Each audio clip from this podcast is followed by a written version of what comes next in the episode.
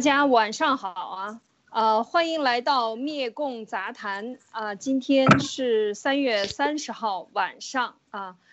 继续由艾丽、马蒂娜还有尼克为大家带来今天的灭共杂谈。那今天继续继昨天我们讲到的这些嗯。呃，呃关于呃这个内容啊，讲到这个苏黎世运河的堵塞啊，以及这个现现在的这个现象的解析呢，那我今天我们继续来带来一个热点，就是疫呃疫苗，对不起有点噪音，这个疫苗的呃这个推广呢，现在疫苗护照推广已经如火如荼，变成了像当年计划生育一样啊，这个非常的。呃，具有暴力性的推广，而且是全方位的。我们可以看到啊，全方位的暴力推广。那么我们等一下给大家带来解读啊，就是我们怎么看这个问题。另外呢，等一下由马蒂娜给我们带来今天的这个啊，关于啊崇拜谋计谋啊这样的事情，以及我们会讲讲一讲这个社会心理学。这个下的这个投射啊，由专业的马蒂娜给我们带来她的理解和讲解啊，有请马蒂娜。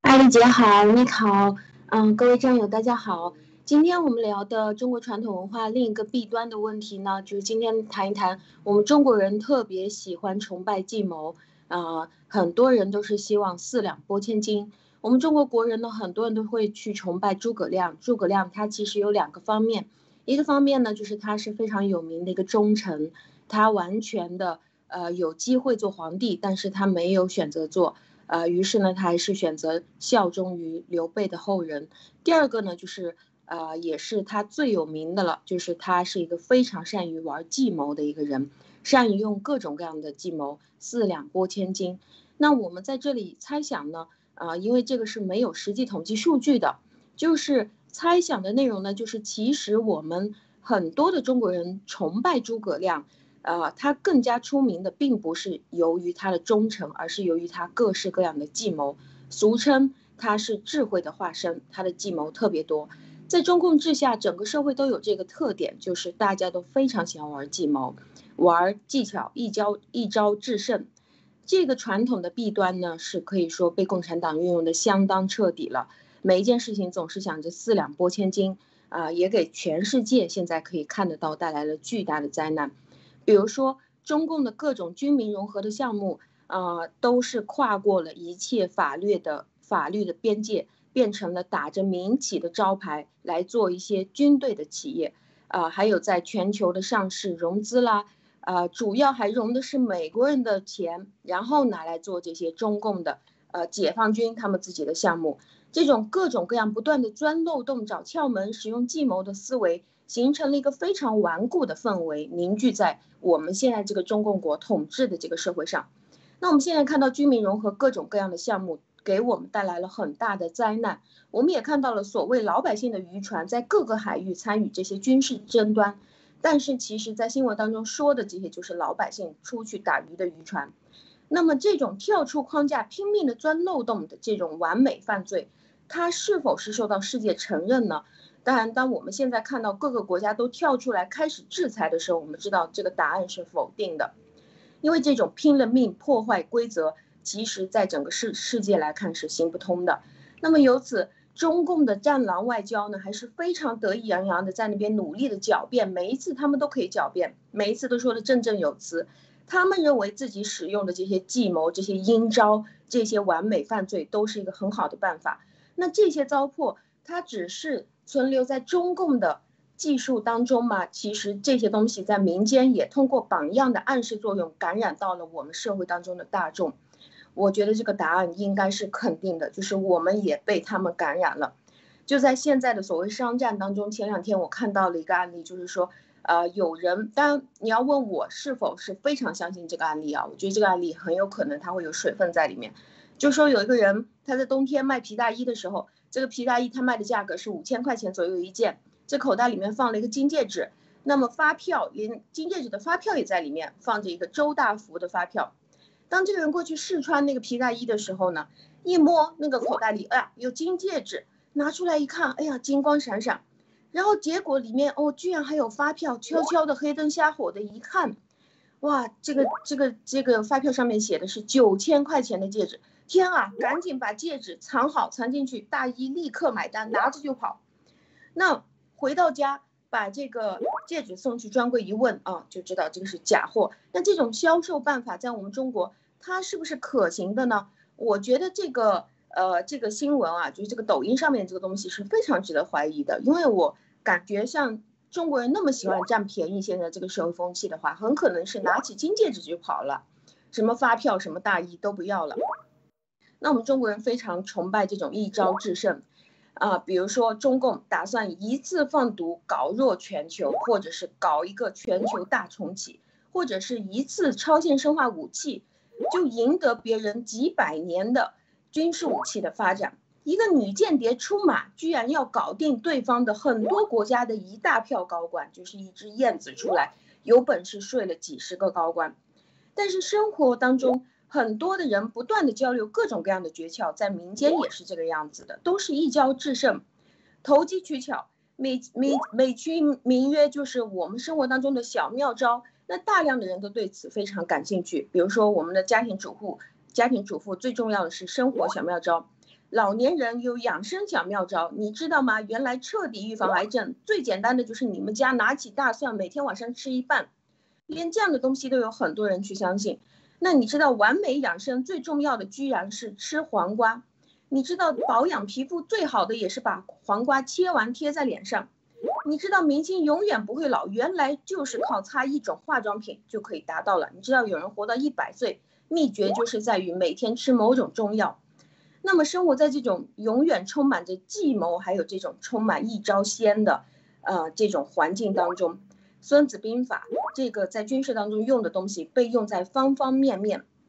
啊，有人问西方会不会没有这个东西呢？其实西方也有，但是今天我们要讨论的问题就是，这种思想是否是一个社会的主流文化？我们看到，当我们看到这个西方和我们。这一段时间两三年爆料革命的过程当中，我们发现对方是一步一步的在做各种各样的事情，啊，每天一一个坑，一步一步踏实推进，而我们呢，永远是东一头西一头，各种各样乱七八糟的招数出来，把整个国家搞得乱七八糟。那像这个问题，我不知道两位是怎么想的。实际上，你刚才讲到的这一点，就是说凭着一招制胜啊。先说这个一招制胜，这是中国人老想着我这个一招鲜，我要干倒别人。首先，他就是这个呃零，就是呃零和呃游戏啊，就是这样博弈的这样的一个模式。就是我不赢你就不能赢啊，就是我赢你死啊，就是我赢两次就是我赢两次，你输两次。他就是所有的观念都是这样的一个只一招这个对斗争的。他没有合作，没有呃去推广，尤其是在中共之下，以前所有的工匠精神，以前中国人还就是事实上中国人很多都是匠心特别多，就是我我我记得我的非常小的时候听我的祖辈的人就是清，等于是晚清了，我的太姥爷啊姥爷这些。老人们就是总是讲说，哎，这个有一个手艺呢，你把你的手艺打磨好了，你就凭你这个手艺吃一辈子就可以了。就是第一，他很知足；第二，他非常在乎他的手艺的精精端啊，就这样的，就是非常古代，就是好像老人的老话，人人都是这样说啊，就是说你多学一门手艺，然后出门饿不到，每天想，因为经历过太多的饥荒，是吧？总是想的这个，所以他总是告诉呃这个传统的理思想里面呢，他是有很强的匠心的。但是中共之下呢，就把这个弄弄得全变成，你看，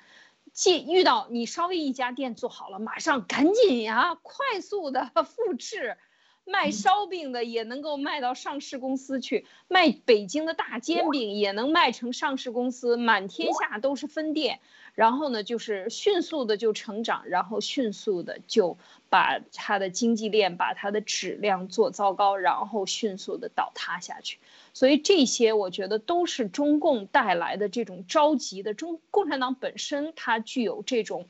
呃漠视心态，就是它是非常着急的。他是随时都有很很强的危机感的，都要被弄死的。那么他把这种东西传动给老百姓，老百姓就这么大肆的造反，或者是大肆的这样去折腾，就就他在运动中他好控制你，但事实上这真的是在这个运动中就把人的所有的这种优良的，凭着自己的，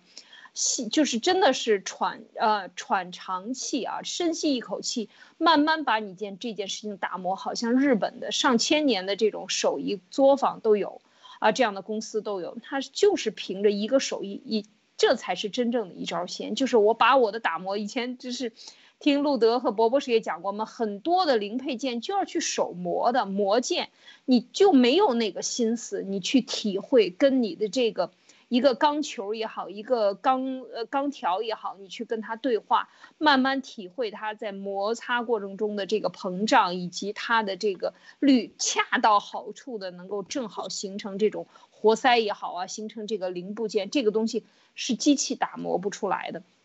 这些东西我觉得是真的把它搞掉了。那么当然，这个一招制胜用在这个这个中美对抗上，咱们看的是最清楚了啊！每天都有招，全部都是昏招，然后招招都是致命，治的是自己的命。所以呢，这个我觉得这是中共的典型的啊。所以没有这样的昏招，说实在，中国也不会倒的这么快。但是反过来也要看，我们看到他倒了，别跟着他一起倒。Nick，你怎么看？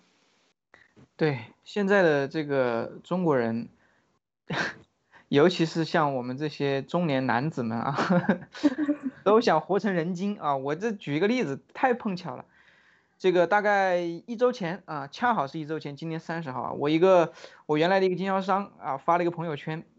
他说他最近读书了啊，最近这个，然后发个朋友圈，啊，把这个把他的这个书架上的书拍了出来，然后。给了一个一个一个标题，叫做“这是我的精神口粮”，有时间要多看书，要多学习。然后我一看，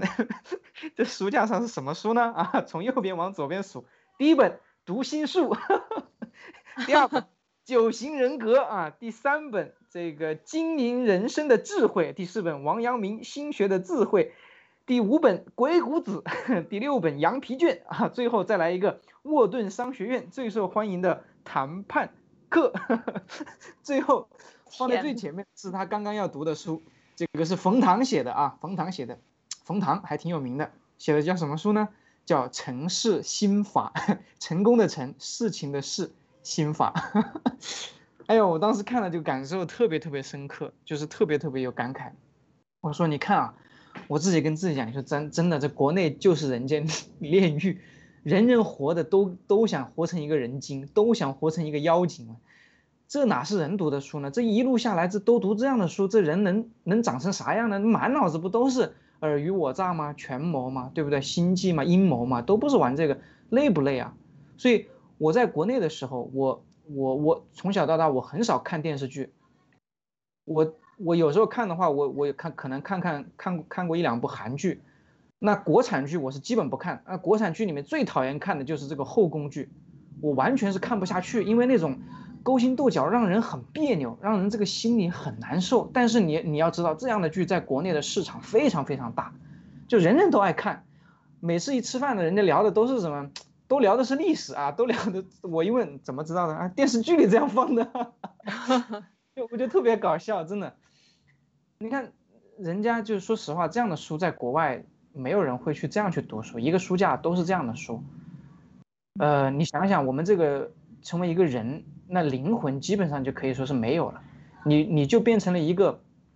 装满了这种阴谋、阳谋、阴谋诡计的一个器具，你就变成了一个工具。当然，这个就是 CCP 最想要的。那如果整个社会都是这样的人的话，首先这个社会无法拧成一股绳，那这样的话，CCP 呢最好统治了，对吧？再然后呢？你要比这个权谋，比阴谋，谁比得过 CCP？你比不过 CCP，又是这样的一个大环境，人人都得奉 CCP 的那些人为神，对不对？谁这个玩阴谋玩得好，那当官当当当得高，对不对？那下面的人都都崇拜着他们，就是这样的一个氛围。所以我觉得这个真的是很恐怖的。我觉得今天后妈选的这个题特别特别好，这个这个议题。嗯，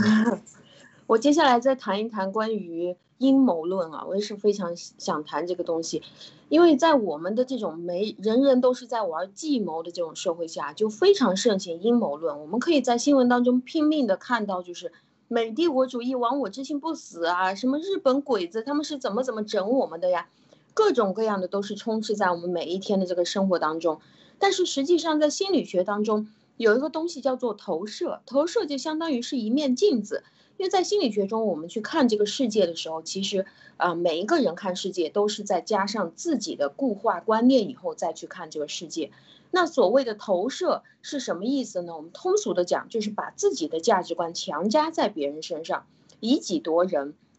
那这个投射，比如说你一帮人都去看演出是吗？有的人看到的是台上的这个人演的好好啊，有的人看到的是这个台上的人哇，他妆化的好浓啊。有的人看到的是这个这个台下面这个垃圾堆好脏啊，有的人看到的是这个旁边的厕所好臭，那么每个人看的都是同样一个演出，但是每个人得到的结论是不一样的。这个也像有人去养鸡、养猫、养狗的时候，有人觉得这个养狗很开心，是因为狗会非常忠诚，每一天跟着自己在一起，很快乐，是吗？有的人看到的就是狗屎、猫屎，让自己非常的烦恼，就是为什么狗会拉屎。那这个其实就是一个人内心心态的一种投射。当你看到的是狗屎的时候，你就会知道这个人他是比较消极的一个人；当这个人看到的是狗非常可爱、狗非常忠诚的时候，你知道这个人是一个比较积极的人。那我们的国家转过来说，我们为什么大谈阴谋论？其实并不是真的美帝国主义亡我之心不死，他们也不是什么帝国主义。不是西方的阴谋太多，而是中共自己太喜欢搞阴谋，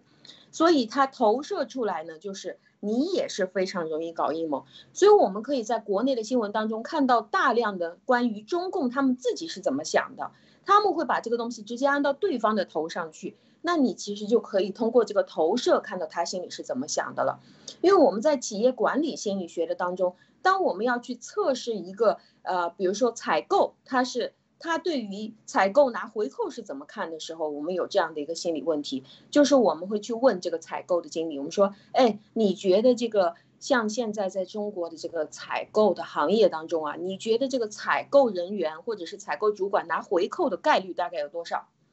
那么每个人回答是不一样的，有的人他说，哎，我觉得至少是百分之九十五吧，有的人说，哎，我觉得百分之二三十吧，应该不多吧。那么这个东西出来，它出来的这个数据是什么呢？其实就是他内心对于这个拿回扣的接纳程度有多高。那他回答的这个分值越高呢，其实这个东西投射出来就是他自己拿回扣的可能性有多大。然后你再去问他，那么你觉得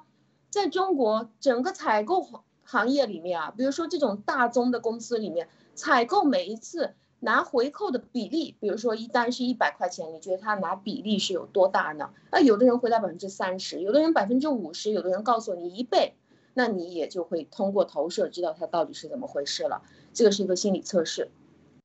所以中国人喜欢玩阴谋，其实这个并不是共产党发明的。我们知道当年在那个李鸿章打仗的时候就已经发生了这样的事情。上一次我们讲过关于他们的洋务运动，是吗？那他当时其实雇佣了一个外国的一支军队，叫做洋枪队。洋枪队是一个洋人来掌管的，就是洋人会使用枪支啊。那么他当时在苏州打仗下来的时候，就找这个洋枪队跟着他一起合作。当时这个呃洋枪队的这个人。呃，跟他之间产生了一个很大的矛盾，就是满大街的去找李鸿章说我要去一枪把这个李鸿章毙了。为什么呢？就是因为当时他们打仗的时候，对方已经告饶了，对方已经跟着这个洋枪队当这个洋枪队的队长，还有李鸿章已经坐在一起说我们投降，我们接下来不跟你们打了，你叫我签什么我就签什么。好，接下来呀，接下来这个李鸿章转转过头来，请了这个对方投降的这波人去吃饭。直接在这个吃饭的馆子里面把他们全部一票全部毙掉，啊，还是用了洋枪队的人，所以这个洋枪队的队长非常受不了，他是个老外嘛，他说你这个人怎么那么不讲信义，为什么这样玩阴谋啊？所以他就到处找这个李鸿章说我，所以当时把这个事情是一直都告到了中国政府，还告到了他本国的政府去，所以这一套东西并不是共产党所发明，但是是被他们发扬光光大的。那关于这个阴谋，两位是怎么看的？尼克，你怎么看阴谋？嗯，我觉得就是就是 一个缺乏实力，缺乏一个真正的实力，然后又想达到自己的目的，通常就会采取这种呃非非正当非正当的手段，所以我我把它当做就是一个阴谋。那很多时候我们，呃，我们中国的文化里面有很多这样的这样的这个，呃，这样的文学作品吧，应该说，包括这样的这些经典这个著作吧，可能也称之为。那其实很多他们讲的是计谋，但是那个计谋呢，听上去比较好听，但是很多时候，呃，这个阳谋和计谋还有阴谋你是没有办法区分的。那最后混为一谈的话，很多人都把这种耍手段呐，把这种呃这个这个不择手段达到目的啊，都当做了一种嗯可以堂而皇之的，这个光天化日之下都可以这个认为是理所当然的去讨论，甚至直接就就开干了，你知道吗？这个我觉得就是我们文化中的啊最大的一个糟粕。我们从来不教人说怎么去，呃这个看这个呃契约精神。呃，怎么样去跟人这个去真正的去理论或者去谈判，去用这种正当的手段去达成一个协议也好，或者说是呃一个一个一个沟通的一个结果也好，往往就是首先把对方设想成你的敌人，还没开始讨论就开始去算计，啊，对方会怎么做，然后采取这种不管是先发制人还是怎么样的各种各样的手段，要把对方给弄弄掉。所以这个又回到了我们之前讲的那个零和博弈，在我们的文化里面，更多的或者说过去几十年来，我们经历的更多的就是一种，呃，这种资源的稀缺，然后人人都活在一个你不去抢，你不去争，就可能就没你份的这样的一个一个一个生活状态中，导致说过去我的感觉就是过去这些年，嗯，远了我说不了啊，远了我也没没经历过啊，就感觉这个。呃，这个人人 都处在这样的一个生这个生活状态，所以人人跟人人都都是一种这种敌对关系，然后就感觉这个嗯，没有人可以值得你信任。你看我们很多的电视剧里面，这个尤其是这个国产电视剧里面，说来说去就最后就是啊，这个谁都不值得信任，对吧？然后呃，没有这种啊，呃，这种。这种诚信啊，最后都是背叛啊，都是越背叛的越曲折，越扭转了越这个越复仇啊，越越好看是吧？情节 越曲折越好看，都是这样的。所以呢，我就觉得挺可怜的，因为整个社会作为一个整体，作为一个群体，他的一个思维方式是这样的，那你很难免的就是说，在这里面的每一个个体，他会受到这样的一个影响。嗯，对，所以我不觉得是就是挺挺挺可悲的吧。我我也想谈两点啊，就是说我们看这个电视剧，刚才讲到电视剧，我就想说两句。你看，像看呃呃美国的大片儿，譬如说《复仇者联盟》，譬如说《阿凡达》，譬如说这些呃这个什么各种侠啊，呃蜘蛛侠也好，这个超人也好，还有这个这个装一个人机器心脏的这这个钢铁侠也好。就是你看这个大片过程中，我经常的几乎我都不落的啊，这些很多的片子，各种动画片我都是要去看，每个周末都有这样的习惯，有的时候一个周末看两三个，去电影院里。当然现在不能去了，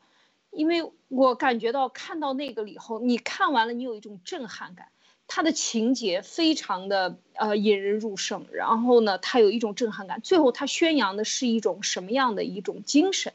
是一种我要站出来，人人都可以做英雄，我要有温暖。你看那些动画片，非常的温暖，不论怎么讲，讲好也好，讲坏也好，最后他都是用温暖来感化你，你就会觉得看完了以后呢，带孩子的教育的过程就是看电影，就他已经完成了非常好的这种信信息的传达，这个就是让我感触特别不一样的中国电视剧。第一，我从来我看不进去，别说一集了。所有的宫斗剧，我这过去的这二十年来，基本上电视剧就没有看过啊，就是看不了，就是特别是里边讲到的尔虞我诈，你应该怎么说他呀？他是怎么弄的？你应该怎么去揣摩他呀？讲的都是人与人之间要怎么样通过一些阴谋来去搞倒别人，或者当别人走路的时候，要中国流行叫刷存在感。这个太有太深刻了，就是他已经形成习惯了。你看这种剧看多了，你你这个人就是一个套子呀。人脑子里装的是什么样的思想，你就是这个思想的代人。就像人是一个玻玻璃杯一样，你你你没有人，当你装的水的时候，没有人看到这是玻璃杯，说哦这是一杯白水。你装的是橘子汁儿，说啊这是一杯橘子汁儿。等到什么都没有的时候，才说哦这是一个杯子，是吗？那我们的每天被这种思想影响的时候，你想一想，你脑你是什么？你装的都是垃圾，你就是垃圾。呃，所以我觉得就是人对自我的评判评估呢，在这个过程中也应该去想一想，你想那么多负面的影响，它会自动跳出来的，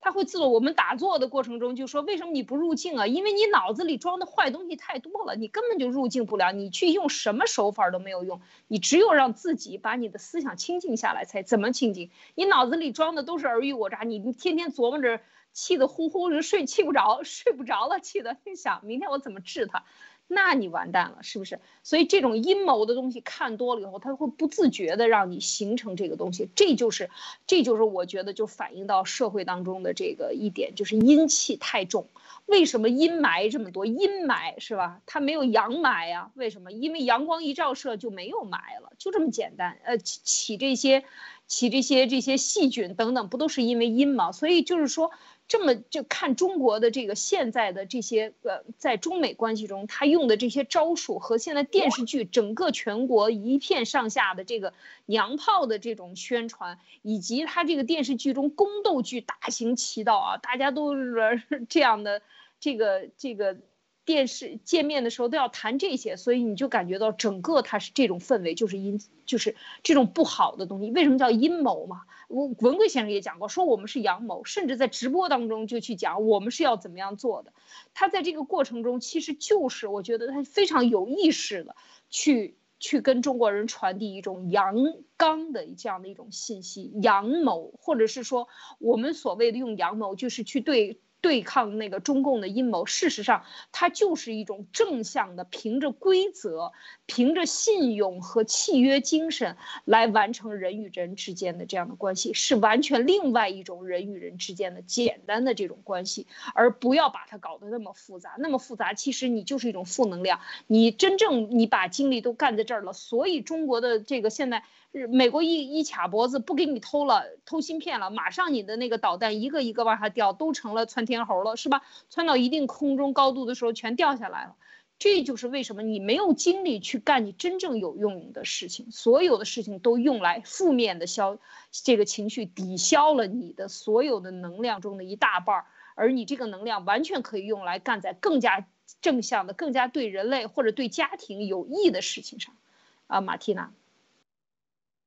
是的，非常认同。因为就看我们就就现在共产党上台了七十年的时间，每一天都在耍阴谋，都在使诡计，都在走捷径。但是他走捷径，他走到前面去了嘛？到现在为止，他还是在后面，还是不如任何踏踏实实的国家走得好，走的走得稳。这国家真的是现在阴气太重了。那么谈到这里的时候，我又想讲下一个话题，就是关于急功近利。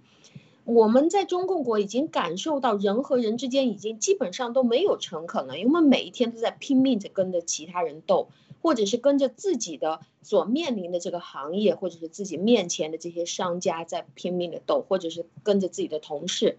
这个急功近利其实是带来人的人生大量麻烦或者是痛苦的根源最重要的第一个啊为呃第一名。那什么是急功近利的思维模式呢？就是在这样的一群人当中，他们总是在思考着用最小的投入和最小的成本去获得一个巨大的收入和成果。为什么传销这个东西来源于美国，但是没有在美国发扬光大，但是反而在我们中国是导致整个中国好像每一个行业里面都拼命的充斥这个传销。它就是传销讲的就是无本轻松迅速发大财，就是一种急功近利。那这里的成本是不。不不只是说金钱的成本了，就是说最小的成本拿到最大的收入，它还有包括一个人的时间、精力、体力，还有心理，还有能力成本。那么这种思维模式，有的人他就会用投射啊，有的人他就会去问说，哎，那这种思维难道不正常吗？当然，如果你觉得这种急功近利的思维是正常的话，那么这个只能说明你在你的生活当中还没有接触过一些在某些方面或者是各种方面都是真正成功的人群。当你进入到他们的日常生活当中，你去深入了解的时候，你会发现这样的人群里面，这种急功近利的思想其实是非常罕见的。一个人要踏实的一直不断的往上走的话，靠的一定是绝大部分是实力，而不是这种投机取巧或者是急功近利。如果你老是去希望以最小的成本获得最大的收益，比如说很多的家长不断的希望说，我想用一句话，或者是给他换一个老师，呃，让他去换一个提高班，就让我的孩子突然之间学习就变得非常好。或者无数的家长在家庭当中出现最普遍的问题，就是广泛性的唠叨，看到一个问题，哇，顺便把其他的三个问题、五个问题全部都唠叨出来，总是希望说我跟你大谈一通以后，你突然之间整个人生突然转变了，或者是说很多的穷人最喜欢的事情就是，我希望我可以每天买两块钱彩票，有一天我一定要中个五百万、一千万，就是以小博大。或者是很多中国的女孩子最打算的事情，就是通过嫁个人，让自己突然之间就飞上枝头变凤凰啊，变成另外的一个层次的一个女人了哦。我要坐在宝马上面哭，我也不坐在单车后面笑，这是中国非常可以流行的起来的话。那么这些真正嫁到富豪家的女孩子，当我们去看这些，不管是女明星还是普通的女生，她们真的成了公主了吗？更多的在现实生活当中，她们成为了免费的保姆。那些还见面，什么东西都没谈，先问你们家有几套房子，要不要转到我名下的人，那其实你嫁过去，除了生孩子，你就是去打扫房子而已了。那这样的人，其实他这种心理就已经注定了会成为一个非常痛苦的人，生活在不断的开始和等待当中。这种人也叫做人生目标多，人生理想多，每天都在开启他的梦想，每天都在从头开始，每天都停留在起跑线上。那很多人终其一生都在思考一个问题，就是我如何能够无本轻松、迅速的实现我的人生目标、人生理想是什么呢？就是我以后去超市不用看吊牌了，那不用看吊牌的价格了。这个方法，当很多人问的时候，有吗？有的。我觉得你要无本轻松、迅速的实现去购物场不用再去看吊牌的方式，有一个就是你失明了，不是这样看的。两位是怎么想的？有意思，是啊，这个我先谈一下。我觉得这个这刚才讲到的，呃，这个急功近利的问题呢，我记得我有一个很深刻的，就是在中国经济最火爆的二零零八年，然后呢，这个经济马上下行。二零零九年，当时这个美国的经济也很很。很很惨啊！但这个，呃，过了一年多以后呢，我曾经带过一个这个华盛顿地区的，好像是地地产商到北京给他做帮他做翻译，像他见了很多大地产商啊，大央企也好呢，基本上都是央企啊、国企啊，还有一些，呃，这样的大老板、那董事长呢，那大家就交换这个信息，我这个印象非常深刻，因为我一路帮他翻译呢，所以我这个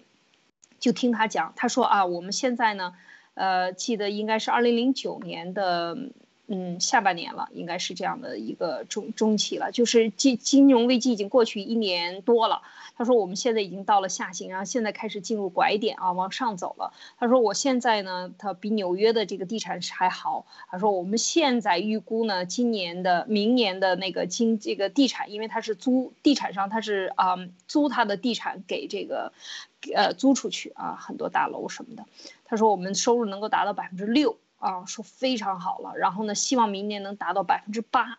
然后他说一般百分之八就很好了，非常非常好的。然后呢，就说给这个中国的地产商，我这个印象太深了啊！我看到这些中产商非常轻蔑的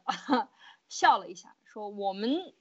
的预期，我们地产在北京啊，现在二环，当时二环大概是四五万吧，五六万。而我们二环呢，这个应该能这个三四万，那个时候可能是达到十万，然后呢，也许能冲破冲向这个十万以上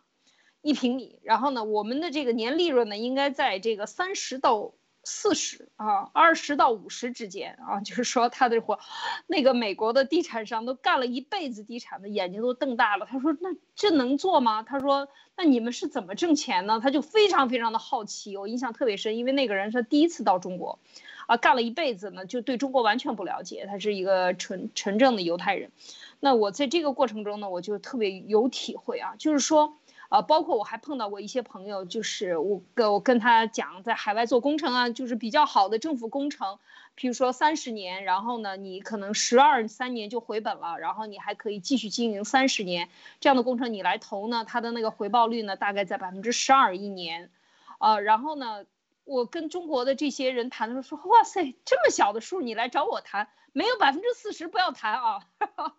我的天哪，我说。你们是在抢钱吗？还是印钞票呢？你想怎么样活呢？你这么快速的去挣钱，就是说，人人在那个时候就是非常的疯狂。我印象非非常深刻啊，那个时候在国内，啊，碰到那个经济非常好啊，强劲，又是四万亿的这个这个促进经济也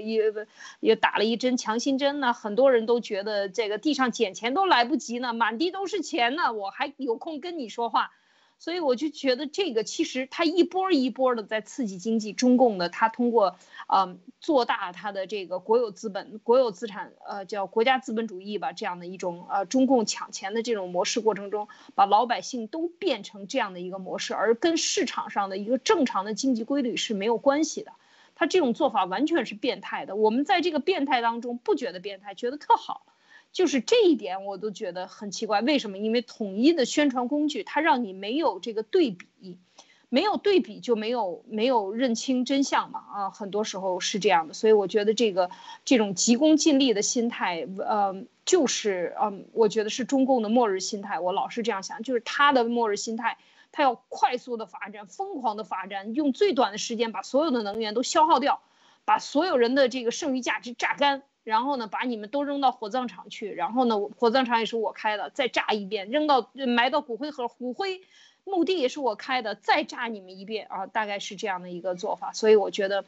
这个是这个是这种加速到一定程度就是走入疯狂。Nick，你看呢？对，然后呃，刚才丽姐从这个顶层往下看来讲的这几个例子，我想从这个民间最普通的。这些这些点来来讲一下，比如说，呃，我们整个社会其实基本上就是充斥着这种，我觉得一方面是假文化，另外一方面就是说这种整个争抢这个大块好什么好感的这样的一个一个一个一个一个文化一个氛围在这个里面，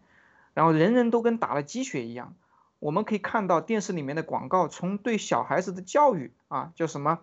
速成班，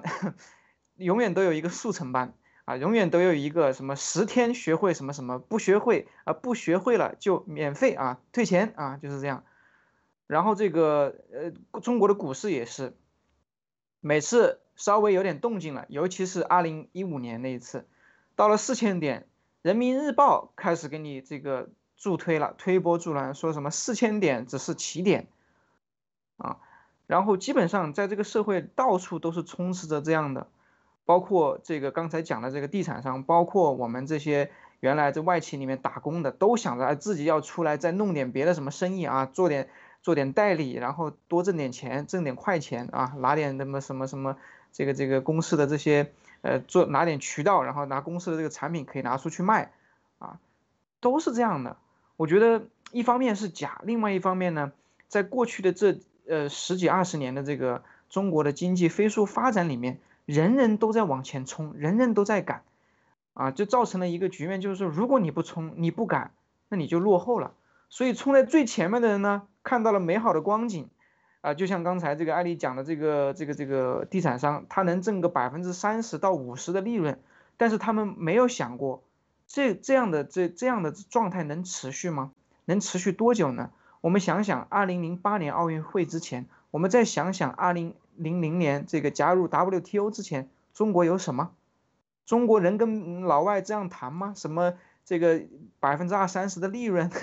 什么这些那些的，根本就没有。所以其实，即即使是那样的一个快速发展的状态，也都是处在一个一方面国家政策的调控，共产党的这种引这种引导错误引导，再加上。加入了整个 WTO 的这个系统，与全世界这个经济有了更多的这种交流之后，享受了这样的一个福利，对吧？起初的这样的一个福利，再加上你中国老百姓的廉价劳动力任你压榨，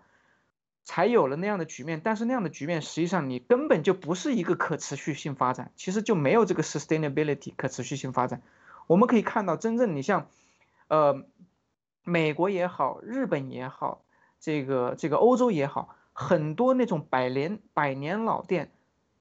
它的这种状态，它的这种这种呃运营的这种方式，完全跟我们国内这些打鸡血是完全不一样的。我们可以看到，这个国内动不动啊拉投资的，动不动就说，呃，今年业绩怎么这样，怎么怎么样，明年翻多少，后年又翻多少，基本上一个五年十年就把。这这这个企业可以干掉人家的一百年的这样的一个一个一个发展这样的一个曲线，都在这样，但是国外它很少有这样的，就说他们一个是相对这个社会发展的比较稳定，另外一个就执政者或者说政策制定者，他没有这样的急功近利，他不会给这个这个整个社会一这样的一个错误的引导，但是在中国的话，往往就是反着的，就是说你怎么快怎么来，怎么挣钱怎么来。然后也不会顾及到什么这种呃环境的污染，这种对社会造成的负面影响，往往只看一个指标，说白了不就是它的那个 GDP 吗？只要你 GDP 高，其他什么都无所谓，什么地方这个政务的政府的这个债咯，这个这个银行的贷款这种假账死账啊，对吧？坏账啊，什么对这种地下水的这种污染呢？对老百姓的这种。呃，这种生活的这种健康的影响，对这个空气的污染什么，他全都不顾了，所以就是一个嗯掠夺型的一个经济发展，我觉得就是基本上就毁掉了中国的后这个下一代，甚至是下下代。所以我记得文贵先生之前有讲过，即使共产党灭了，这个新霾啊，这个阴霾这种雾霾也需要很多很多年。然后他说，估计他也很难在共产党灭了的。几年甚至十几年内回国，因为那个状，已经不是他想要的，已经不是适合人类的这种一个一个一个环境了，就变成。对，我想再补充一句，就是说说到这儿的时候，我记得这个很多人在谈为什么中国这二十年啊，在进入 WTO 以后呢，发展的这个速度呢超。几乎是可以讲超过人家百年的啊，就是他这种疯狂的建房子，就是盖楼房。你看各个城市里盖那楼房密密麻麻的，跟落积木一样，在疯狂的盖。特别是这种建筑啊，在建筑上能看得很清楚。那我就想说，就说其实很多人在分析说，这个从清朝过来啊，清朝特别是中后期过来这两百多年、两三百年的时间。到民国其实没有搞什么更大的这个建设，建设资源没有进行更多的开发，可以讲他就把过去很多人说这个中国失败的心理，在这二十年里得到了极大的释放。事实上，我觉得在这二十二多年里边嘛，中国的疯狂的发展，可以讲把过去三百年来没有发展的、没有挖出来的啊这个资源。能够利用的资源，水资源啊，空气资源、物资、农业，一切一切可以讲，呃，都已经能能榨的，尽最大的努力去把它榨干。哦，就这种漠视思想，其实这种损伤，不知道我们是不是还能用三百年来把这个土地修复回来。所以这个未来的这种，嗯，我觉得对大自然的这种伤害啊，这个是非常非常巨大的。所以真的是陆刚才呃尼克讲文贵先生这么说，我觉得不只是一二十年，土地的恢复啊，就是大地的恢复，你伤口恢复还要有时间呢。你想一想，这要多长时间？就是你造的这个孽呀，这个他，你干了做了多少功，对这个土地做了多少恶，你也得用这么大的力气，这么长的时间，呃，去承受它带来的恶果啊，马蒂娜。是的，我们整个。呃，总结刚才的三个话题啊，整个我们崇拜计谋，从这个整个整个社会崇拜计谋，诸葛亮到了社会充满了阴谋，所以大家都在相比，就是谁的阴谋更黑啊？厚黑学是吗？各种各样的书，那么比的就是急功近利，我比你快啊，你还是你比我快，然后这个经济周期其实它是有波动，是有起有跌的。这个才是正常的，但是只有在我们的国家，吹嘘的是可以一直都不断上涨，每一年 GDP 又往上了，又往上了。那冲到顶是什么？在自然规律里面，冲向顶就是冲向消亡或者是冲向解体。所以，当我们的一生都在跟着这样的社会不停的往上冲，二十岁赶紧结婚，啊，然后先成家后立业，赶紧先买房子。你刚刚上班，别人已经赚大钱了啊，已经是通过快办法赚大钱，你赶紧出去捞钱。大家每天都在不断的打广告，我这赚钱，赶紧来我这里当下线吧。那接下来你只有一个老婆吗？你只有一套房子吧？你你太穷了吧？那继续吧，继续赚钱。你的孩子上普通学校吗？你老爹老妈在这里看病吗？不行。那我，那我我觉得这样的人生是一定会被累死的。到现在，当你看到的是六十岁以上打疫苗，如果你死掉的话，他给你赔两万五千块，你就知道你的人生在中共眼里什么东西也不是。那我们最好就是不要跟他们一起冲向消亡吧，我们还是回到正常的人类社会。好的，谢谢艾姐。说的很好啊，真是这样。我们这个一定要看清楚这个事啊，这个时和事。那今天回到呃接下来的一个话题啊，我们讲一讲这两天的一个热点，就是关于中共的这个疫苗的问题啊。这个疫苗呢，现在我们热热网上 热传啊，这个中央电视台的这个一起打疫苗啊，一起这个。一起叫什么？一起死亡啊！一起苗苗苗，是吧？这个一起用这种方法啊，以及我们看到在这个国内开始各种宣传口号出来了，啊，讲你你要没有打疫苗，我们之前说过是打疫苗，接着疫苗护照、疫苗电子护照啊、疫苗通行证、疫苗健康码，所有的事情最后不打疫苗不能登飞机，不打疫苗不能出国，不打疫苗不能上班。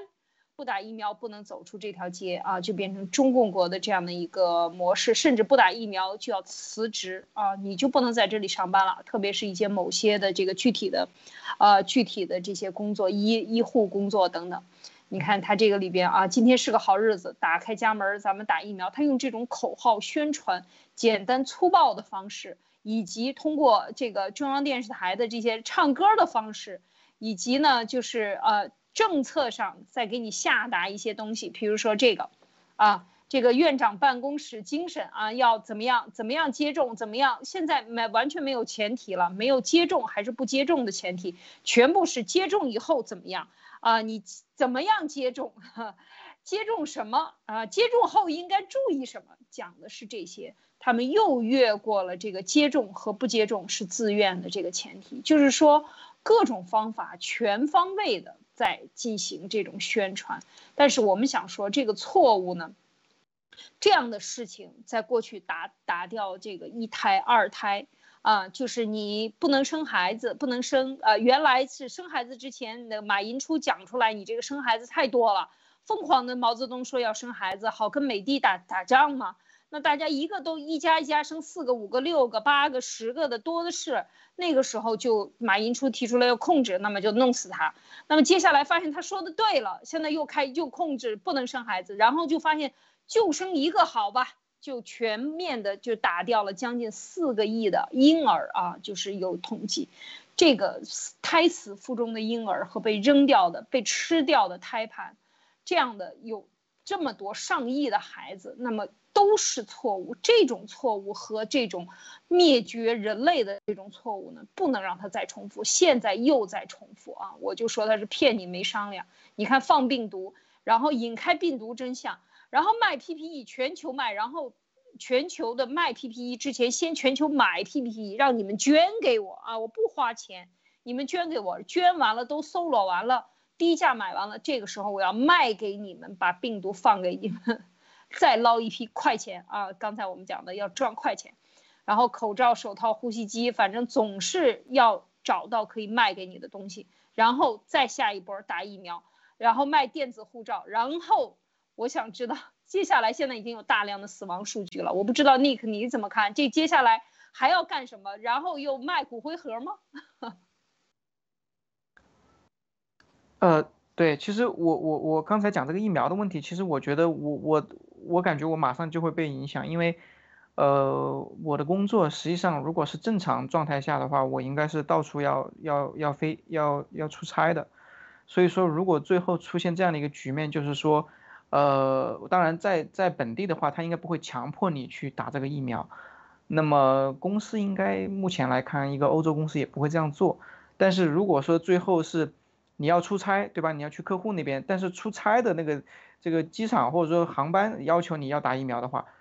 这个既不是公司要求的，也不是政府要求的，是因为你有这个客观需求，然后他必须让你打疫苗才能上飞机的话，那我很可能我就面临失业，因为我是肯定不会打这个疫苗的，所以我也做好了这个准备了。实际上，这个是确确实实会影响到，但是我相信，对我相信啊，这个这个好日子快了，这这种这种这种状态的话，应该不会持续太久。我坚信爆料革命会在。和这个未来的一段时间内就会有取得一个呃质的一个飞跃，就 会有一个很好的一个一个进展。那么刚才讲这个疫苗的这个问题啊，我觉得，呃，我今天也看了这个这个这个央视主持人的这这个这个视频啊，唱歌，呃，典型的 CCP 的手法就是丧事喜办，呃，这个连哄带骗，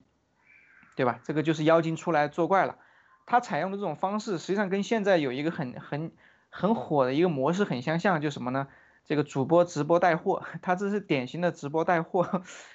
就是说，因为这个影响力特别特别大，而且你又是打着这个央视女主播的一个一个一个一个旗号，对吧？一个名头，然后还给你搞一个来这种啊这种温馨的呀，这种这种俏皮的可爱的啊，这种人人都能接受的老少皆宜的这种是吧？通吃的这样的一个手法，就是可以。这个妖言惑众啊，可以真的是蛊惑很多很多这些善良的人们，对吧？那些没有呃没有这个能认清中共这个丑恶的人们。刚才我们私下聊那个，嗯，后妈讲说这个女的好像就是当时说疫这个病毒不会人传人的是吧？这个我们没有验证，但是听上去这个应该就是那么回事儿，因为所有的这些信息，当时病毒爆发的时候都是这些中共的喉舌。对吧？向外传递类似这样的假消息的嘛？那其实另外一方面，我们也看到疫苗它不只是这样的一个口子，它还有很多很多的方式。刚才讲了政策上的、行政上的手段，另外这边来一个连哄带骗，对吧？那再然后还有什么这种？呃，饥饿营销的方式，对吧？先给你来一个，现在疫苗很紧俏，但是现在是免费的，你要不要打？哦，抢着去打，你你要不打的话要 收费了，对吧？而且你现在这个疫苗很紧呐，这个这个我们这么多人怎么办啊？都又来了，又来了，对吧？一部分人先打啊，一部分人先富起来，又是这个概念，对不对？这个这个又又打鸡血了，争先争先抢，这个争先恐后的，对吧？所以他这种全方位的，你很难抵挡得住啊。即使你有一个清醒的头脑，嗯，你能保证你的家人也是这样想吗？你能保证你的老婆、你的父母都是这样想吗？很多时候你可能就，你能保住自己就不错了。有的时候你连自己就不能保住，比如说，就像我刚才讲的，我如果说不能失这个业的话，我也得认怂。我打打完了之后，我也得挣工资，我要养家呀，对不对？我只能祈求说，哎呀，千万千万不要中这个招啊，千万千万。但是好在好在。提前有规划，感谢爆料革命，提前有规划呀！你千万不要打呀，因为因为那个，嗯，你你看啊，现在那个欧盟的数据，我今天不是在那里查嘛，那个新闻就说，现在欧盟已经差不多有四千个人死掉了，他打的是美国啊、欧洲那边的疫苗，他就是那种 mRNA 的疫苗嘛。就是说，已经有超过十六万的人在欧洲这个地区产生了严重的肠胃病啊、血栓啊、感染啊、血循环、淋巴系统疾病，就是各种各样的，而且这个还会导致先天遗传性良性恶性肿瘤、癌症啊。然后他是之前不是辉瑞那个美国的那个疫苗公司辉瑞，他的前面副总裁辞职了嘛？他辞职之前就说过，这个疫苗可能正在用于大规模的人口减少。大规模人口减少是怎么回事儿？然后现在他的这个辉瑞的总裁就是首席执行官，他之所以现在没有去以色列出访，就是因为他本人没有注射他们公司的疫苗辉瑞疫苗。然后去年十月八号的时候，严博士不是已经提过，就首先提出这个叫做超现生化武器的概念嘛？然后还说出来，如果是我们打这个中共疫苗的话，就相当于是往自己身体里面去注射定时炸弹。那我就在听到他说这个什么人口大规模人口减少的这个事情，然后再想想大重启啊，我当时就就看到今天这个就就前两天火来他发的一个推特，就说，呃，在在那个呃杂志上面，科学科学杂志上面发表的一个论文当中，里面写了，就是说科学家他模拟了一百次，用电脑模拟了一百次这个 CCP 病毒疫情爆发以后的情况，就是推测出来大概疫情可能是出现在二零一九年的十月中旬到十一月之间，但是他模拟了一百次之后，发现里面有三分之二的情况的时候是这个病毒并没有可能造成全球大爆发，所以这个就得出一个结论，就是推测出。当时，因为现在结论是真的已经造成全球大爆发了，每个地方都已经爆发了，是吗？那么就说当时刚刚开始的那个期间，应该是狂轰滥炸式的放毒，应该是这样的情况。那我们当时武汉，我们看到的情况就是狂轰滥炸式的拼命放毒，然后把这些人就可以通向国外，是吗？拼命的往外飞。现在也可以看得到啊，因为他的这个。所谓的什么 mRNA，或者是像中共疫苗，就是专门给你打毒进去这种情况，就是把管不知道到底是灭活了还是没灭活的这些疫苗啊，反正是巴基斯坦的总统还有还有这个呃总理都是打完了以后第二天就是阳性了是吗？马上就阳性了就出来了，那你注射完了这个疫苗。其实是可以导致你的免疫系统就不听你的指挥，因为我们本来是人类是属于高级动物，我们自己的免疫系统是非常强的，在我们得了这个冠状病毒以后，还是很多人都可以自愈的，或者是很多人并没有症状的，但是我们打完这个东西，可能我们免疫就毁掉了，就没有作用了。那其实就是让这些，就是我觉得就是像当时的武汉一样，让这些已经打完了疫苗的这些人。就是他的身体已经免疫系统不听指挥，或者是打了很多毒在身体里面，这些人拿着疫苗护照全球通行，但是没有打过的人是哪里都不能去的。我觉得这个还是在杀人的下面一个步骤，我是这样想的。说的很有道理，就是说打了疫苗的人就变成了一个定时炸弹啊，就是又变成了一个人肉炸弹，他还可以继续带出去。因为你看到这个刚才马蒂娜讲到的这个里边呢，呃，第一呢就是巴基斯坦，你看非常明显啊，呃，那这个都是呃打了以后，他他的总理打了以后，接下来两天啊，两天就就呈阳性了。那这个是疫苗弄的呢，还是疫苗弄的呢？还是疫苗弄的呢？那肯定是疫苗出了问题嘛。就是说，它本身疫苗就是一个死的，而且它还远远它的质量远远不及欧洲和美国的这个疫苗，辉瑞疫苗或者是其他。你看，我们看欧洲的，呃，欧洲的疫苗它是用 mRNA 啊，辉瑞疫苗里边。其实中共国进口了一亿剂的这个这个辉瑞疫苗，就是给这些所谓的官老爷们要给他们打的啊，给老百姓或者是打生理盐水，给老百姓就是在镜头前肯定是打水，那老百姓呢你就打国产的吧，国产的里边你还要赚便宜不吃亏啊，这个我要补充两句，其实 在这个里边他们讲到的不吃亏又是一种免费心理，一定要记住。他们卖给你的疫苗，政府补贴这个东西，天下没有免费的，这他他肯定有人买单的。那买单是政府，政府也是你交的税呀。你想一想，你的个人所得税少交了吗？你没有少交啊。你你想一想，你是社保少交了六六个月，是吧？可以控制六个月，但是你的个人所得税你少交了吗？你所有的企业的税开出的发票少一分税了吗？没有啊，所以这些东西买单的还是老百姓，只能变本加厉啊，不可能丢丢掉的。所以这些人认为没接种疫苗的人会吃亏吗？你是赚了，你不仅你你当然这个钱你可能一样的交，但是最起码你没往你的身体里打毒，是吧？尤其是中共国生产的。好，补充两句。另外呢，我们看到这个英国的呃欧洲的疫苗数据里边，刚才马蒂娜讲到的。非常重要，它这个三种疫苗里边都在接种啊，不同不同的接种，但是它里边已经出现了死亡。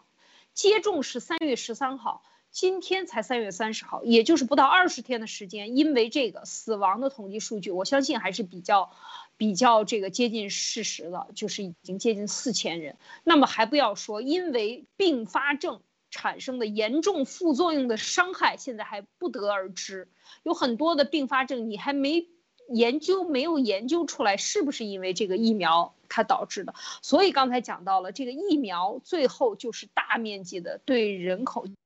进行清洗，也就是讲到的对人口、对老年人口，或者是说对于他想清理掉的某一种颜色的人口啊，它是可以直接对应的。因为当你打疫苗的时候，你同时也就对你的血样进行取样了，就是包括这个检测核酸嘛。上一上一波是检测核酸卖核酸。这一波是打疫苗，下一波就是送骨灰了。我觉得再下一波，这个刚才马蒂娜讲到的，打了疫苗的人全球飞，又是下一波的发送毒，下一波完了再来检测，在这个疫苗啊，这样来两个来回的话，估计人口就被他们消灭的差不多了。这才是中共的灭灭白计划也好，就是说这个世界的黑暗势力的大重启的计划，在迅速的往前推进啊，这是。非常可怕的一件事情，那你们看，我们看这个欧洲的已经出来了，它的这个统计数据对人口的这个伤害的统计数据全部出来。要知道这个病病瘟疫这件事情，它就是一个概率统计学的一个概率，它除了这个这个整个的爆发的概率的统计研究。头都是需要统计学大量的数据的统计，我相信这些真实性已经在各国的情报机关手里边都已经掌握了啊，只是现在看这个样子呢，就是这个在中共的这个推手下，他要往前跑，他要做第一个，他不是宣称嘛，世界上第一个做疫苗护照的推广的，他所有的数据在国内的这个健康码上都已经这个开发展好了。那就就等着跟各国对接，跟各个航空公司对接，所以这一点确实是非常可怕，所以一定要再回顾严博士的啊，就是震一震惊啊，就是压压惊。这个中共在历史上从来没有成功研制出过任何疫苗，所以他们作恶，因为他控制不住了，那就随便放吧这个毒，但。他收回来的种子继续做毒是有一套的，但是真的让他去治疗这个毒，去真的维护世界人民健康安全，他真的是非常的 low 啊，绝对没有这个水平。嗯，Nick，你还有什么补充的吗？这一点？嗯，没有了。但是确实，我我我在跟呃国内的那些同胞们讲这个疫苗的事情的时候，因为我经常把这些。呃，非常重要的信息我都会发在我的这个朋友圈里面，以一种相对隐晦的方式，到目前为止还没被 block 掉啊，这个很幸运。然后我会告诉大家，这个疫苗不能打，不能打，为什么？我会呃搜一些这个国内朋友圈里面有类似的这些呃真正的一些文章的话，我会贴出来。然后呃跟人通话的时候，我就跟人讲说，你知道吗？我有一个病毒呃研究病毒的朋友，科学家，他告诉我，在中国，你去查。从来没有一款病毒啊，不，疫苗是我们自己研发的。很可能我们造了很多疫苗，那都是别人开发的，然后我们按照图纸来生产，对吧？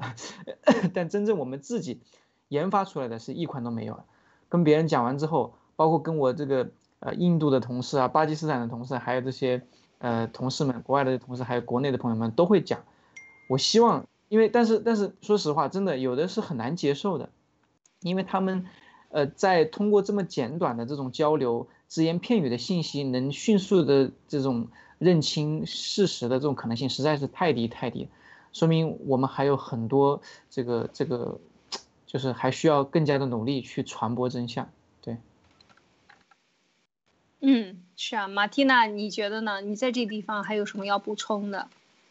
嗯，我觉得如果是这个疫苗，中共他敢卖一万块钱一剂的话，我们还能算得出来，就心里面还会大概的就就觉得哈有点放松啊，就是他为了赚钱嘛。但是如果他是免费还给你送鸡蛋的话，我觉得这个就太恐怖了，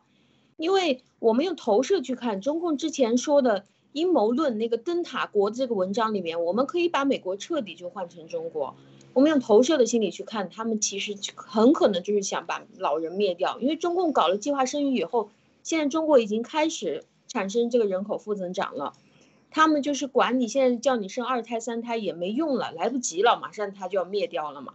所以我们用投射去看中共的想法，就像心理学里面经常讲到的，爱的反义词其实并不是恨，而是不在乎，就是不管你是恨得咬牙切齿，这个也是你很在乎他。还是你很爱他，每天都想看到他，这个也是很在乎他，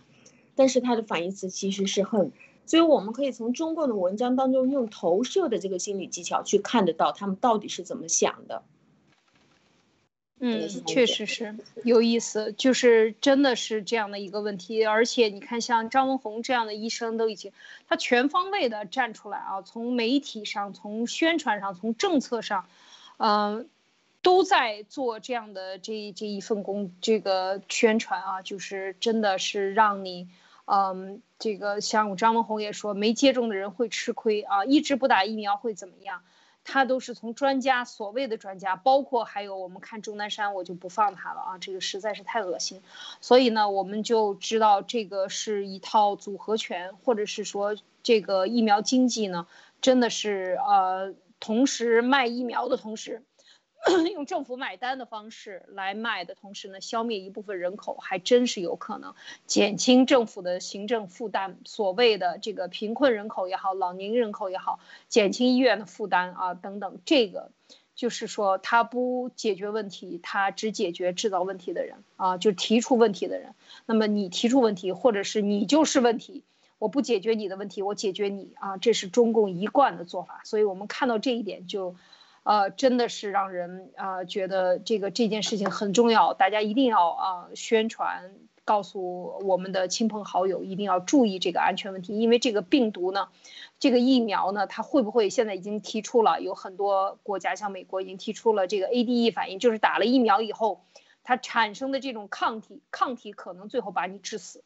啊，就是这个 ADE 效应啊，这就是严博士的这个导师这个马里克提出来的，在上一次的 SARS 病毒中发现的这个 ADE 效应，就是不是什么抗体都是好的，而且很多人打了疫苗以后，在国内宣传不用做抗体了，自动会产生了抗体就是好的，什么说是抗体是好的，在这么重大的问题上，抗体。最终产生的抗体可能就是杀死你自己的那个那个病毒，所以所有的这一切都是未知数啊，没有那么多的时间去研究啊，做出来病毒释放的同时，已经有疫苗在在这个在制在生产了啊。我们看到中共国都是这样的多快好省啊，迈大脚步快速奔入火葬场的这样的一个速度，所以一定要提醒我们的亲朋好友们，我们的亲人们，不要相信共产党。一定要注意自己的安全，还要再观察观察。如果可以的话，尽量不要去打打这个疫苗啊，让自己啊再保持一段时间观察，看一看效果再说。那么最后呢，我还想说一点呢，就是嗯，其实，在现在的这个情况下，我们知道中共都已经啊要完完蛋了，真的是要完蛋了。所以在这个时候，他要竭尽所能的把他的这个弹药库里的所有的毒、所有的阴霾。啊，所有的阴谋，所有的雾霾，所有的毒和所有的武器，他能够放的武器，无非就是嘴上的这个宣传攻击和这个和偷偷摸摸释放毒的这样的东西，正面他是打不起来的。我们看到美日结盟、美印结盟、日韩结盟啊，美日印澳结盟都已经在中国的这个中共国的这个边上形成了非常完美的包围圈啊。这是过去一百年没有的啊，没有的这种政治格局的，就是军事格局的变化。所以这种新平衡下，给中共的这种冲击力，它可能会释放更多的毒，可能会有更多的阴谋啊。所以我们一定要加大爆料。我们只要有料、有真相，我们就一定要爆出来，让世界人民看到中共的邪恶，好吗？那就这样，今天的灭共杂谈就谈到这里，感谢大家的收看收听。啊，我们明天再继续给大家带来新的分享，谢谢大家，再见，再见，再见。